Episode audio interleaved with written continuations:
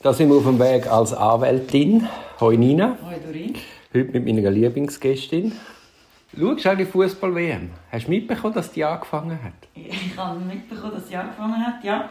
Äh, nein, schauen ich sie nicht. Das ist krass.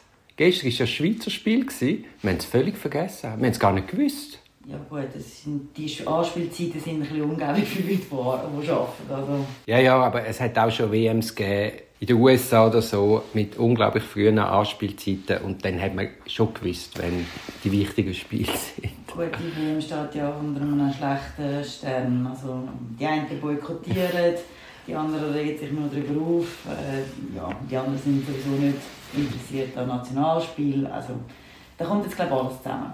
Jetzt ist es ja in Katar. Ich, ich habe jetzt äh, nur irgendwo gelesen, die Stadien seien halb leer und die Stimmung traurig und die Zuschauer früher das Stadion verlassen. Ich nehme jetzt an, wenn wir die Fernsehbilder gesehen haben, haben viele Leute das Kopftuch an. Wie wäre das in der Schweiz? Dürfte ich jetzt an ein Fußballspiel mit einem Kopftuch?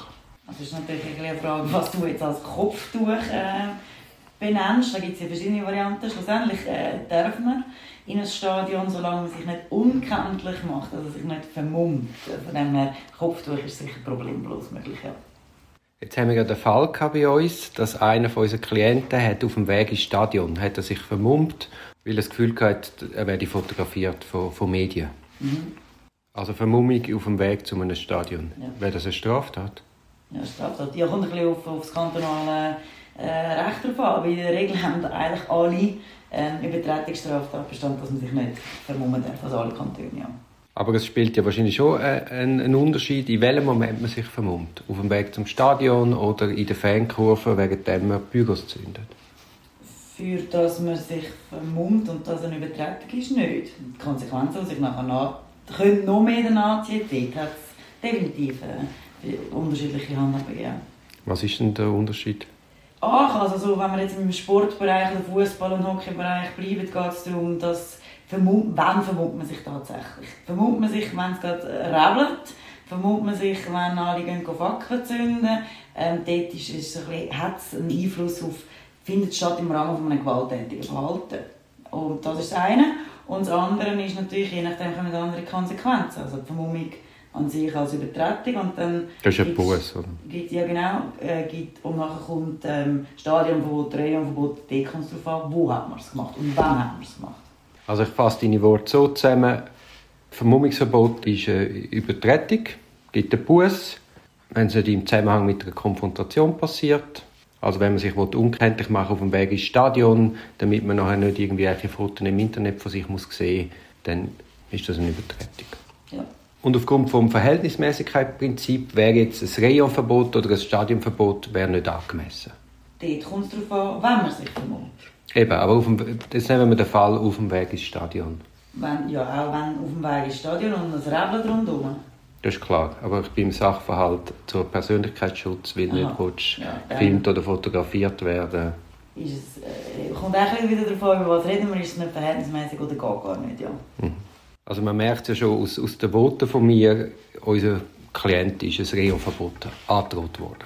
Man hat äh, sich auf den Standpunkt gestellt, er tut sich vermummen, weil er hat will, sich unkenntlich machen, wie es gerade hätte rebeln Man sieht aber, dass es hat nicht gerebelt. Es sind zwar pyrotechnische Fackeln gezündet worden, aber er hat sich in dem Moment gerade wieder entmummt und so hat man argumentieren, er hat da nicht sich unkenntlich gemacht, weil er da auch ein Teil davon war.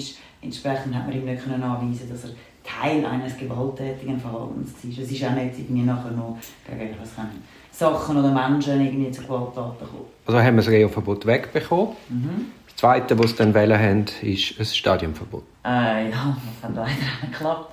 Ähm, dort ist also leider für wer? für den Fußballclub, der das hat wollen. Ja, es hat nicht geklappt. Ähm, wir haben kein Stadionverbot aussprechen. Dort ist es aber äh, mehr darum gegangen, dass das äh, auf dem Weg ins Stadion war und dann ist die Handhabung für einen Club halt ein begrenzt. Also man kann da nicht sich irgendwo auf dem Mumm machen, das Gefühl haben, es gehört noch zum Bereich des Stadions. Also das Stadionverbot ist ja eigentlich dreit vom Hausrecht. Wo fährt denn das Hausrecht an von der jeweiligen Verein? Ja, das äh, ist, kommt ein bisschen an, wie sie es geregelt haben. In der Regel ist es aber nicht erst, wenn man drinnen ist, sondern schon das Gelände rundherum. Aber eben nicht, also man kann nicht aus dem Zug aussteigen und dann ist man so schon drin. Äh, die Rechtsgrundlage für das Stadionverbot, da beruft man sich auf verschiedene. Äh, zum einen das Wettspielreglement vom FFV, schwieriges Wort. Dann die Richtlinie zum Erlass von einem Stadionverbot vom Zentralvorstand sowie das Reglement Ordnung und Sicherheit von der National League und Swiss Ice Hockey. Das, ist ja, das muss man ja auch noch wissen. Also wenn es ein Stadionverbot gibt, dann gibt es gerade für Fußball und Hockey. Außer für Basel. Also eben Basel ist wichtig, die haben sich einem Konkordat angeschlossen und das Stadionverbot nachher für alle gilt. Die Empfehlung die ist im Konkordat drin und dort gehört Basel nicht dazu. Also kurzum, man müsste für Basel genau anschauen, wenn man so einen Fall hätte. Ja, sowieso, ja. Also nicht, dass jetzt einfach alle Basler Fans jubeln. Nein, sie haben es natürlich auch, aber das Konkordat, also die haben alles, es gibt jedes hat Stadionverbot und Removerbot und so, aber das Konkordat so nicht. Unserem Klient hat man jetzt das Stadionverbot nicht können auferlegen, weil er eben noch nicht im Stadion selber war. Wann kann man denn das Stadionverbot auferlegen? Also du hast ja vorher gerade gesagt, wo sich das alles darauf stützt. Das ist ein bisschen undurchsichtig. Das eine ist natürlich die Hausordnungen, dann haben wir eben das Wettspielreglement, äh, wir haben äh, sonst noch Richtlinien, also ganz viel zur Auswahl. Ähm, ob die dann greifen, dann muss man äh, genau anschauen, so einfach ist es nicht. Und dann haben wir noch das Konkordat, das das eh grundsätzlich empfiehlt, bei gewalttätigem Verhalten. Das ist so wieder, dann gehen wir wieder zurück zu dem gewalttätigen Verhalten. Das muss jetzt zuerst noch vorliegen.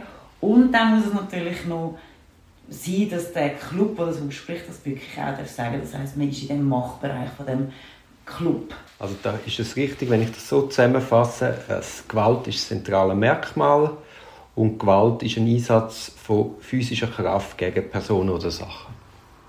Ja, es muss nicht, also in der Regel gibt es, wenn man wenn gewalttätig oder Gewalt im Spiel ist, dann gibt es eins. Und es gibt aber auch noch andere Möglichkeiten, wo nicht klassisch Gewalt sind, wo man will, unter die Gewalttätigkeit subsumieren. Zum Beispiel?